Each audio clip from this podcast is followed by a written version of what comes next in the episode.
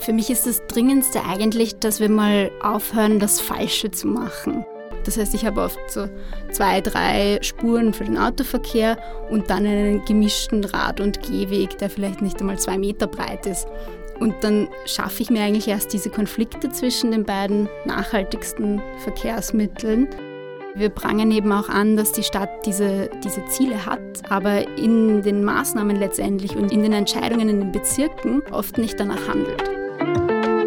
Klimazone, der Podcast von Klimareporterin.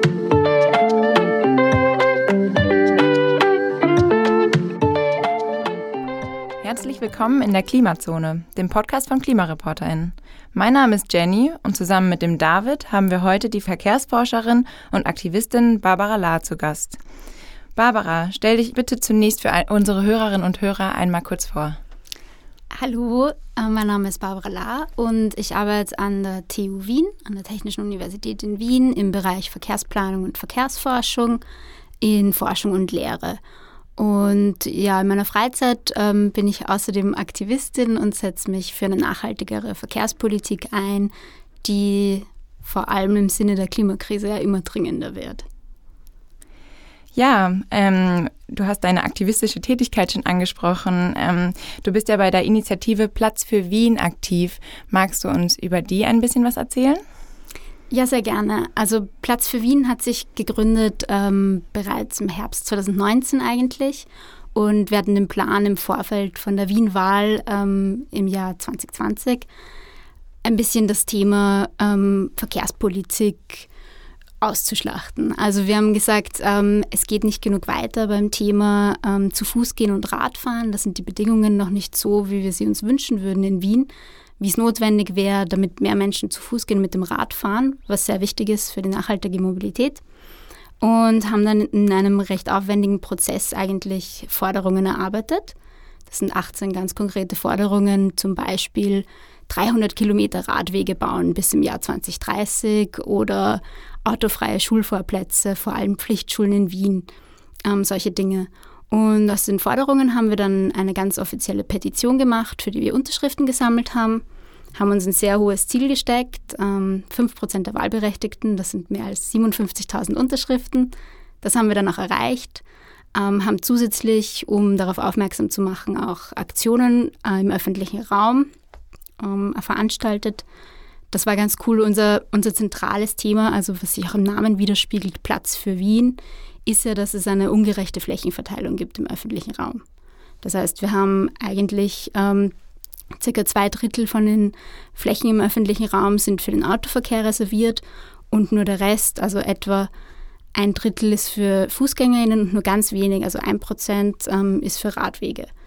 Und mit unseren Aktionen wollten wir auch darauf aufmerksam machen und direkt im Straßenraum darstellen, ähm, die Veränderung, die wir uns wünschen. Also da haben wir zum Beispiel mittels ähm, einer menschlichen Kette einen baulich getrennten Radweg dargestellt auf der Triester Straße, wo man dann sicher Rad fahren konnte, was normalerweise nicht möglich ist. Genau, ähm, und mit solchen Aktionen wollten wir dann auch darauf aufmerksam machen. Und ja, das wurde dann an die an die Stadt herangetragen, ähm, ganz offiziell als Petition. Und leider war die Reaktion nicht so, dass äh, von heute auf morgen alle unsere Forderungen umgesetzt werden. Ähm, es gab durchaus viele Diskussionen mit den PolitikerInnen, die teilweise offiziell unsere Forderungen unterstützt haben, ähm, teilweise gesagt haben, ja, das ist toll, das machen wir ohnehin. Aber dadurch, dass die Petition nicht rechtlich verbindlich ist, ähm, ist nichts Konkretes daraus geworden. Das heißt, wir wollen auch in Zukunft dranbleiben und uns weiterhin für Veränderung einsetzen. Jetzt hast du schon eine, einige, einige Dinge angesprochen, einige Aspekte, die äh, für, für nachhaltige Mobilität sehr wichtig sind.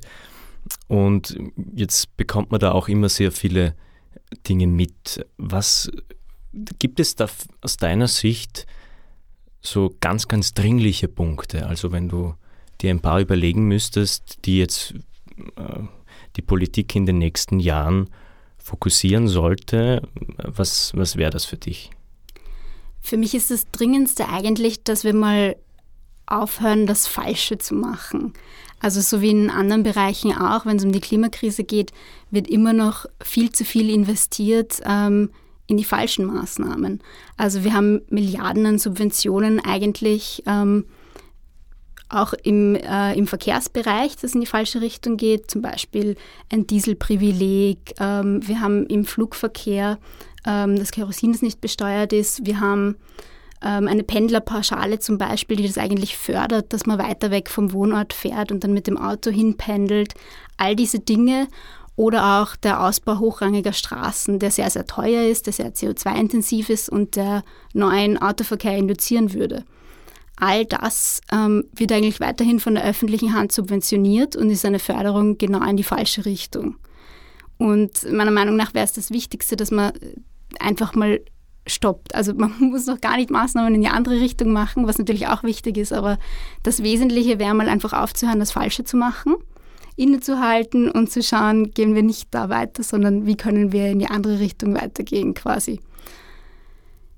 Genau, also ähm, das, das wäre meiner Meinung nach mal das Dringendste, dass man überdenkt, ähm, diese, dieser Prozess, den wir selbst gestartet haben, wo alles ein Selbstläufer ist. Wir haben ja unsere Gesetze und Richtlinien und so weiter im Verkehrsbereich vor allem auf den privaten Pkw ausgelegt. Und da müssen wir ganz, ganz viel rückgängig machen. Ähm, und das sollte man sich immer genauer anschauen. Da sind wir immer noch am Anfang, also vieles läuft weiterhin in die falsche Richtung. Was ich ähm, auch gelesen habe, ist die Beschäftigung mit der, mit der quasi mit der Fußgängerpolitik. Ähm, jetzt äh, hört man in der öffentlichen Debatte oft die Radwege sollen ausgebaut werden und da entsteht oft der Eindruck, dass vielleicht äh, der, der Fußgängerinnen äh, und Fußgängermobilität vielleicht ein bisschen zu wenig Aufmerksamkeit äh, geschenkt wird. Ja, der Fußgängerinnenverkehr, der wurde in den letzten Jahrzehnten eigentlich ziemlich vernachlässigt. Das ist auch oft noch in der Fachwelt, wenn es um Verkehr geht, wird das nicht wirklich ernst genommen, das zu Fuß gehen. Das ist ja, ich brauche keinen äh, spezielles Gerät dafür. Ich brauche nur meine eigenen Beine und ich komme auch nicht so weit äh, im Alltag. Und ja, es gab auch nicht wirklich jetzt eine, eine Lobby oder so für FußgängerInnen ähm, in der Vergangenheit, während es schon sehr viele so Radinitiativen gab. Und also in Wien gibt es mittlerweile schon, geht doch die Fußgängerinitiative, ähm, aber lange Zeit war das überhaupt nicht der Fall. Und bei Platz für Wien haben wir zum Beispiel ganz klar gesagt, wir wollen nicht ähm, nur Radverkehr fördern, ähm, sondern wir wollen das mit dem Fußverkehr zusammendenken. Vor allem, weil auch traditionell eigentlich diese Restflächen im Verkehrsbereich ähm, für Fuß- und Radverkehr zusammen zur Verfügung gestellt werden. Das heißt, ich habe oft so zwei, drei Spuren für den Autoverkehr und dann einen gemischten Rad- und Gehweg, der vielleicht nicht einmal zwei Meter breit ist. Und dann schaffe ich mir eigentlich erst diese Konflikte zwischen den beiden nachhaltigsten Verkehrsmitteln. Und, und das ist extrem kontraproduktiv, weil natürlich regt es mich dann auf als Fußgängerin, wenn da ein Radfahrer auf dem Gehsteig fährt. Aber die wenigsten denken weiter nach, dass es ja so eine Planung ist, dass es gewollt ist, ähm, dass man den beiden nicht mehr Platz zur Verfügung stellt und somit eigentlich in einen Konflikt drängt. Daran anschließend vielleicht auch in, in, euren Forderungen fordert ihr auch vor allem mehr Platz für Kinder und ähm, vor allem vor den Schulen etc. Das spielt da ja auch mit rein, dass einfach Kinder auch die Möglichkeit haben, sicher, ähm, sicher zur Schule zu kommen und sich autonom, frei zu bewegen und zu lernen, was auch nachhaltige Mobilität bedeutet. Also auch als ähm, ja, als etwas für irgendwie zukünftige Generationen ein Vorbild zu liefern oder ihnen eine, ähm, einen, ja, eine Möglichkeit zu, zu bieten, irgendwie nachhaltig mobil aufzuwachsen. Was habt ihr da ähm, in euren Forderungen noch drin stecken und warum habt ihr da auch so einen Fokus drauf gelegt? Ja, das ist ein ganz wichtiges Thema für uns. Also einerseits, damit man schon von klein auf äh, sich das einlernt, äh, nachhaltig unterwegs zu sein, weil wir wissen, dass es auch ganz stark ähm, von Gewohnheiten abhängt, wie sich Menschen ähm, bewegen. Das heißt, wenn ich immer schon mit dem Auto in die Arbeit gefahren bin oder mit dem Auto in die Schule gefahren wurde, dann lerne ich mir das so ein und es ist schwierig, was anderes zu machen. Und da bei den Kindern anzusetzen, ist schon mal ein guter Punkt. Und was du auch angesprochen hast, dieses selbstständig mobil sein. Also das ist leider bei diesen äh, Kindern, die überall mit dem Auto hingefahren werden, die haben gar nicht mehr die Chance, ähm, selbst ihr, ihr, Umfeld irgendwie wahrzunehmen und sich da wirklich autonom als äh, Fußgänger oder Fußgängerin oder Radfahrerin zu bewegen. Und ich finde da immer ganz spannend, wenn man in die Niederlande schaut, die haben ja sehr, sehr viel mehr Radverkehr. Und es gibt auch Studien, die zeigen einen Zusammenhang, ähm, dass dort glücklichere Kinder sind, ähm, weil sie viel selbstständiger sind, weil sie mit dem Fahrrad einfach selbst zu ihren Nachmittagstätigkeiten in die Schule fahren können und so weiter. Ähm, und das finde ich eigentlich sehr schade, wenn wir uns wenn wir uns im öffentlichen Raum in Wien manchmal umschauen und da sind äh, kleine Kinderspielplätze, die eingezäunt sind und eigentlich Schulvorplätze, wo nicht mal Platz ist, mit den Freunden zu quatschen irgendwie nach der Schule. Und dann haben wir gesagt, wir wollen eben ähm, vor jeder Pflichtschule zumindest einen autofreien Schulvorplatz, ähm, wo Platz ist, um einfach zu sitzen, sich zu treffen, noch zu plaudern, wo die Eltern warten können, wenn sie die Kinder abholen und so weiter. Ähm, wo auch die Gefahr geringer ist, ähm, dass ihnen dann Verkehrsunfall passiert. Also das ist ja diese, diese Elterntaxis, ähm, das ist ja oft auch aus der Angst heraus, dass der Schulweg nicht sicher ist für die Kinder, deswegen führe ich sie mit dem Auto hin. Aber im Endeffekt stelle ich dann selbst die Gefahr für andere Kinder dar, wenn hier mehr Autoverkehr ist. Ähm, genau. Und zusätzlich fordern wir auch noch ähm, Radfahrkurse für alle Kinder in der Volksschule, damit die auch mal wirklich ähm, das Radfahren erlernen können in einem sicheren Umfeld. Ähm, es hat nicht jeder das Glück, dass es irgendwie von den Eltern beigebracht bekommt und ja, wir wünschen uns, dass jedes Kind eben die Chance hat, auch das Radfahren zu lernen. Ähm, und beim Thema Kindermobilität passt auch noch gut unsere Forderung nach generellem Tempo 30 in der Stadt dazu. Ähm, Kinder, die sind ja noch nicht so im Straßenverkehr, dass sie immer alles rational machen ähm, und links und rechts schauen, wenn sie über die Straße gehen. Und die Unfallgefahr und die Unfallschwere ist einfach viel geringer, wenn ich mit reduziertem Tempo unterwegs bin. Also das ist zusätzlich zu den vielen anderen Vorteilen, die Tempo 30 ähm, bietet, ist es vor allem auch sicherer für Kinder, dann sich im Straßenverkehr zu bewegen. Du hast äh, den eben sehr wichtigen Zusammenhang auch angesprochen zwischen nachhaltiger Mobilität und, und Sicherheit. Und wir knüpfen mit dieser Folge auch ein bisschen an die Folge 17 an, die vorletzte Folge, wo wir mit dem äh, Verkehrsexperten Dr. Heinz Högelsberger über die Lobau-Thematik gesprochen haben und dann auch ähm, über, über nachhaltige Mobilität allgemein. Und auf die Frage, was er sich denn wünschen würde, hat er gesagt, ähm, keine Verkehrstoten in Wien. Ähm, das ist was, was die Stadt Helsinki ja 2019 tatsächlich geschafft hat. Ähm, was würdest du sagen, wie weit sind wir davon entfernt? Ähm, zu weit. Also wir haben es leider noch nicht erreicht. Ähm, diese Vision Zero heißt das auch in der Fachwelt, also null Verkehrstote, ähm, was oftmals so als Vision eben geframed wird, wie das ist so ein Ziel in der fernen Zukunft. Aber das Beispiel aus Helsinki zeigt ja, dass es eigentlich heute und hier erreichbar ist. Und da hat Tempo 30 auch einen ähm, maßgeblichen Beitrag dazu geleistet. Und also ich glaube, wir könnten das sehr, sehr bald umsetzen. Ähm, wir sind aber gerade in Wien noch nicht da. Also gerade letzte Woche sind wieder mal ein Radfahrer gestorben ähm, an einer Hauptverkehrsroute, wo es keine baulich getrennte Radinfrastruktur gibt. Und das ist wirklich schade, weil das ist vermeidbar. Und da nutzen auch diese ganzen Sonntagsreden nichts. Also im Regierungsabkommen von der Stadt Wien steht wieder drinnen, wir wollen null Verkehrstote. Es werden aber einfach nicht die entsprechenden Maßnahmen gesetzt.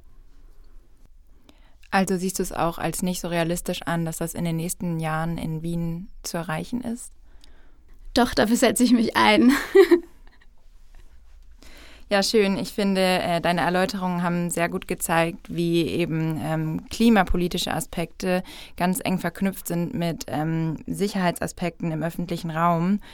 Ähm, du hast eben schon die Stadt äh, oder die, die Niederlande angesprochen und David hat von ähm, der Stadt Helsinki gesprochen. Habt ihr euch bei euren Forderungen an anderen Vorbildern vielleicht noch orientiert, andere Städte oder Länder, von denen wir lernen können? Ähm, ja, also bei den Forderungen haben wir uns ganz stark an Deutschland orientiert. Dort gibt es die sogenannte Ratentscheidbewegung. Ähm, also in Deutschland gibt es das Instrument des Volksentscheids. Ähm, das ist ähnlich wie ein Volksbegehren, aber noch stärker. Ähm, und da gab es 2015 in Berlin den ersten Volksentscheid Fahrrad, ähm, wo ganz ähnliche Forderungen wie unsere, aber nur auf den Radverkehr fokussiert, ähm, gefordert wurden. Und die waren auch sehr erfolgreich und haben ähm, das Berliner Mobilitätsgesetz erwirkt im Endeffekt. Und davon ausgehend äh, gibt es mittlerweile, ich glaube, in fast 50 Städten und Regionen in Deutschland Radentscheide. Manche sind auch Fuß- und Radentscheide, also wo der Fußverkehr auch mitgedacht wird. Und an den, also die Forderungen dort haben wir uns genau angeschaut, was für uns passt, was für uns vielleicht nicht passt. Ähm, und zusätzlich, was wir uns für Wien einfach wünschen. Also Inspiration vor allem eben von diesen Initiativen in Deutschland. Und dazu muss man sagen, dass wir in Wien, wir haben teilweise schon ganz gute Strategiepapiere und Konzepte in der Schublade und auch an denen haben wir uns orientiert. Also Stadtentwicklungsplan 2025, Fachkonzept Mobilität und so weiter. Ähm, das, was da drin steht, deckt sich auch teilweise mit unseren Forderungen. Und wir prangen eben auch an, dass die Stadt diese, diese Ziele hat, aber in den Maßnahmen letztendlich und in, in den Entscheidungen in den Bezirken oft nicht danach handelt. Und genau da haben wir als Initiative angesetzt und gesagt, wenn ihr eure Ziele erreichen wollt, ähm, eure Klimaziele im Verkehrsbereich, aber auch ähm, eure Verkehrsziele, was Model Split, also Verkehrsmittelwahl betrifft, dann müsst ihr endlich Maßnahmen setzen, die euren Zielen entsprechen. Das heißt, die Pläne sind eigentlich schon da. Ähm, was fehlt, ist eben der Wille, sie umzusetzen. Ja, und und die Pläne sind halt teilweise auch vielleicht noch nicht konkret genug. Also es gibt ja jetzt auch diesen neuen Klimafahrplan von der Stadt, ähm, der teilweise sehr, sehr gut ist. Also auch im Verkehrsbereich stehen teilweise recht konkrete Forderungen drin.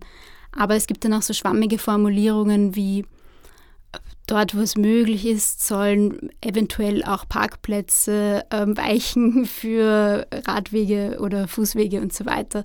Und da vermisse ich das, was in anderen Ländern oder in anderen Städten schon der Fall ist, wie in Paris oder in Amsterdam, wo sie sagen, so und so viele 10.000 Parkplätze werden innerhalb der nächsten zehn Jahre umgewidmet.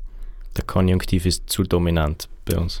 Genau, und, und die Stadt, die ziert sich irgendwie vor, vor diesen konkreten Zahlen, wo man dann wirklich überprüfen kann, ob die auch erreicht werden. Also deswegen haben wir bei Platz für Wien auch gesagt, wir wollen diese smarten Forderungen, ähm, die eben spezifisch messbar sind wo man nach einem Jahr schauen kann, okay, wir haben gefordert äh, 30 Kilometer Radwege jedes Jahr. Letztes Jahr wurden nur zwei Kilometer gebaut. Das wird sich nicht ausgehen. Und das vermisse ich bei den offiziellen Strategiedokumenten von der Stadt, dass sie sich nicht diese konkreten Ziele gesetzt haben, die dann auch überprüfbar wären. Es ist wie mit den Klimazielen, wenn man sagt 2040 klimaneutral und was bis dahin passiert, lässt sich nicht wirklich ähm, nachverfolgen. Ja. Du hast gesagt, ein paar äh, konkrete Forderungen gibt es oder Pläne. Was wäre ein Beispiel? Also was ich sehr begrüße, ist, dass wir jetzt ähm, das flächendeckende Parkpickel bekommen mit 1. März. Und da steht im Klimafahrplan dazu, dass auch eine Garagenplatzerhebung gemacht werden soll, ähm, weil die Stadt weiß gar nicht, wie viele Parkplätze es eigentlich in Garagen zur Verfügung gibt, ähm, was ja die Basis dafür wäre, dass ich dann Oberflächenparkplätze reduzieren kann im öffentlichen Raum. Ähm, und da wurde zumindest angekündigt, dass es diese Garagenerhebung geben soll. Ähm, das ist schon mal gut. Ja, das ist jetzt das Konkreteste, was, was mir spontan einfällt. Ja. Aber da war ich positiv überrascht, dass das wirklich so deutlich drinsteht. Okay. Ja, schön. Ähm, wir würden jetzt vielleicht noch ein bisschen in Richtung ähm, soziale Themen kommen, weil Mobilität ja auch viel mit sozialen Fragen zusammenhängt. Ähm, was würdest du sagen, wie kann man nachhaltige Mobilität möglichst sozial gerecht, niederschwellig und inklusiv gestalten? Also grob gesagt, wenn ich Mobilität nachhaltig gestalte, ähm, dann ist sie auch sozial nachhaltig gestaltet. Also wenn wir uns anschauen, welche Menschen besitzen überhaupt ein Auto, ähm, dann sind jene in den untersten Einkommensschichten eigentlich die, die am wenigsten häufig Autos besitzen. Und je höher die Einkommen, desto öfters habe ich sogar mehrere Autos pro Haushalt. Das heißt, wenn ich jetzt äh, quasi für den Autoverkehr Politik mache, ist es primär für Menschen, ähm, die eigentlich ein hohes Einkommen haben. Ähm, zusätzlich sind ähm, jene mit geringeren Einkommen auch häufiger von den negativen Auswirkungen des Autoverkehrs ähm, belastet, weil sie zum Beispiel an stark befahrenen Straßen leben ähm, oder in Bereichen, wo eben der öffentliche Raum stark für den Autoverkehr ähm, reserviert ist und sie keine Naherholungsflächen haben und so weiter und es für sie dann auch schwieriger ist, zu wohnortnahen Erholungsflächen zu kommen. Das heißt, wenn wir den öffentlichen Raum umgestalten und attraktiver machen, dass man dort auch gerne verweilt, dann profitieren auch jene, die vielleicht in einer kleinen Wohnung ohne Balkon, ohne Garten leben und so weiter. Also zu Fuß gehen und Radfahren nach der öffentliche Verkehr ist ja auch viel billiger, ähm, nicht nur nicht nur nachhaltiger, ähm, sondern auch für geringere Einkommen einfach erschwinglicher. Ähm, ja, ein Aspekt, ähm, natürlich gibt es auch Menschen, die vom Auto abhängig sind, also die Auto fahren müssen und für die das eine zusätzliche Belastung wäre, wenn wir jetzt zum Beispiel ähm, den CO2-Preis stark anheben ähm, und eben die restriktiven Maßnahmen gegen den Autoverkehr. Aber da muss man sich immer vor Augen halten, dass das ja veränderbar ist. Also überall dort, wo Menschen vom Auto abhängig sind, kann ich das verändern, indem ich Alternativen zur Verfügung stelle. Ähm, und was oft nicht bedacht wird, also wenn ich, wenn ich sage, man muss äh, Maßnahmen zur Einschränkung des Autoverkehrs machen, dann denkt jeder, ich darf von heute auf morgen nicht mehr mit dem Auto fahren. Ähm, aber es ist so, dass es ja immer nur um eine Eindämmung geht. Und je mehr Alternativen ich schaffe, desto mehr Menschen steigen um und desto besser werden die Bedingungen für jene, die wirklich Auto fahren müssen. Also man muss sich ja nur vorstellen, dass alle, die jetzt Radfahren in einem Auto sitzen würden, dann wäre in ganz Wien den ganzen Tag nur Stau, weil es einfach viel zu viel Platz verbraucht. Und andersrum geht es auch so. Also wenn mehr Menschen umsteigen, dann ist auch wieder weniger Stau für jene, die wirklich im Auto sitzen müssen. Und da muss man eben schauen, dass man treffsichere Maßnahmen schafft, ähm, wo eben nicht jene benachteiligt werden, die aufs Auto angewiesen sind, sondern dass man schaut, ähm, die haben Alternativen oder die anderen haben Alternativen und die haben wieder bessere Bedingungen. Ja, jetzt, jetzt haben wir sehr viel über, über städtische Mobilität gesprochen. Ähm, und im, im, ländlichen Raum, in den ländlichen Regionen, da sieht die Situation um die öffentliche Infrastruktur häufig ganz anders aus. Im Burgenland haben wir beispielsweise einen, einen Motorisierungsgrad von 675 im Vergleich zu Wien, wo er bei 374 liegt. Also das ist die Anzahl der Pkw pro 1000 EinwohnerInnen. Das heißt, wir stehen da vor, großen, großen Herausforderungen und oft, oft geht es um die, um die Frage, wie man mit abgelegenen Orten umgeht. Das heißt, wenn man jetzt daran denkt, dass einige Ortschaften dass es einige Ortschaften gibt, in denen wenige Menschen wohnen, aber jene äh, quasi vollständig auf das Auto angewiesen sind, weil die Öffi-Anbindung zu schlecht ist oder zu, äh, der, der, der Takt zu schlecht ist. Und welcher Weg sollte da gegangen werden? Ist es, ist es wirklich immer so, dass sich ein, ein Ausbau von öffentlicher Verkehrsinfrastruktur rentiert? Ist die Frage, was, was man mit rentiert meint. Also ob das jetzt die reine ähm, ja, Betrachtung ist, ähm, bekomme ich genug ähm, Ticketverkaufs, damit ich das refinanzieren kann. Das wird in den seltensten Fällen der Fall sein. Ähm, wobei ich aber beim Autoverkehr auch sehr viele versteckte Subventionen habe, die nicht immer eingepreist werden. Aber beim Thema ländlicher Mobilität ähm, ist wichtig, auf diese Wechselwirkung mit der Raumstruktur ähm, zu sprechen zu kommen. Also es ist ja nicht so, ähm, dass es darum geht, möglichst viele Menschen möglichst schnell über lange Strecken irgendwo hinzubringen, sondern es geht eigentlich darum, dass Menschen ihre alltäglichen Bedürfnisse befriedigen können und je nachdem, ähm, wo ich im Raum ich diese Orte habe, also wo ist die Schule, wo ist meine Arbeit, ähm, wo ist der nächste Supermarkt, je nachdem kann ich das dann auch mit unterschiedlichen Arten der Mobilität ähm, nutzen. Und jetzt sind wir wieder bei dem, ähm, dass wir mal aufhören sollten, das Falsche zu machen. äh, wenn wir davon ausgehen, ja, ich brauche mein Auto, um äh, in den nächsten Ort zur Arbeit zu kommen, dann stelle ich mir die Frage, warum gibt es keinen Arbeitsplatz an dem Ort, wo die Menschen leben? Also es, wir haben da eine Entwicklung der Zersiedelung, vor allem im ländlichen Bereich in Österreich, ähm, wo einfach die Nutzungen immer weiter auseinandergedriftet sind und ich das dann teilweise nur noch mit dem Autoverkehr überhaupt bewerkstelligen kann. Und da sollten wir mal schauen, okay, mit unserer Raumplanung hören wir auf, ähm, Flächen als Bauland zu widmen, die eigentlich sehr entlegen sind, ähm, wo es keinen Sinn macht, den öffentlichen Verkehr hinzubauen, wo die Menschen dann tatsächlich aufs Auto angewiesen sind. Aber wir haben jetzt diese Entwicklung, die nur sehr langsam rückgängig zu machen ist. Mhm. Ähm, und es gibt da jetzt viele neue Anknüpfungspunkte, dass man mit Mikro-ÖV-Systemen arbeitet, wo eben nicht ein großer Linienbus ähm, das Gebiet abfährt, sondern ein, wie ein Anrufsammeltaxi. Mhm. Ähm, also nur bei Bedarf, bedarfsorientierter Verkehr nennt man das auch. Ähm, zum Beispiel lokale Taxiunternehmen kommen. Ähm, und ja, ist ein kleines ÖV-System. Aber für mich sind das alles eigentlich nur ähm, Übergangsalternativen, bis ich es schaffe, dass ich wieder kompakte Ortsstrukturen habe, wo die Menschen eigentlich zu Fuß und mit dem Fahrrad ihren Alltag erledigen können und mit den Öffis von Ort zu Ort fahren. Und wir müssen auch schauen, dass zum Beispiel wieder, ähm, dass es mehr Ärzte gibt in den Orten, dass es lokale Kreisler gibt und nicht alle zu einem weit entfernt gelegenen Supermarkt fahren müssen mit dem Auto. Ja. Und das möchte ich auch noch anbringen. Also das heißt, mir am Land geht es nicht anders, aber oftmals sind die Entfernungen gar nicht so weit. Also da ließe sich auch mehr zu Fuß oder mit dem Fahrrad erledigen, aber die Infrastruktur ist auch oft dort nicht gegeben. Also das, das sind oft gar nicht so viele Kilometer zwischen den Orten, ähm, aber es fehlt an sicheren Radwegen, wenn ich da einfach nur eine Autostraße als Verbindung habe.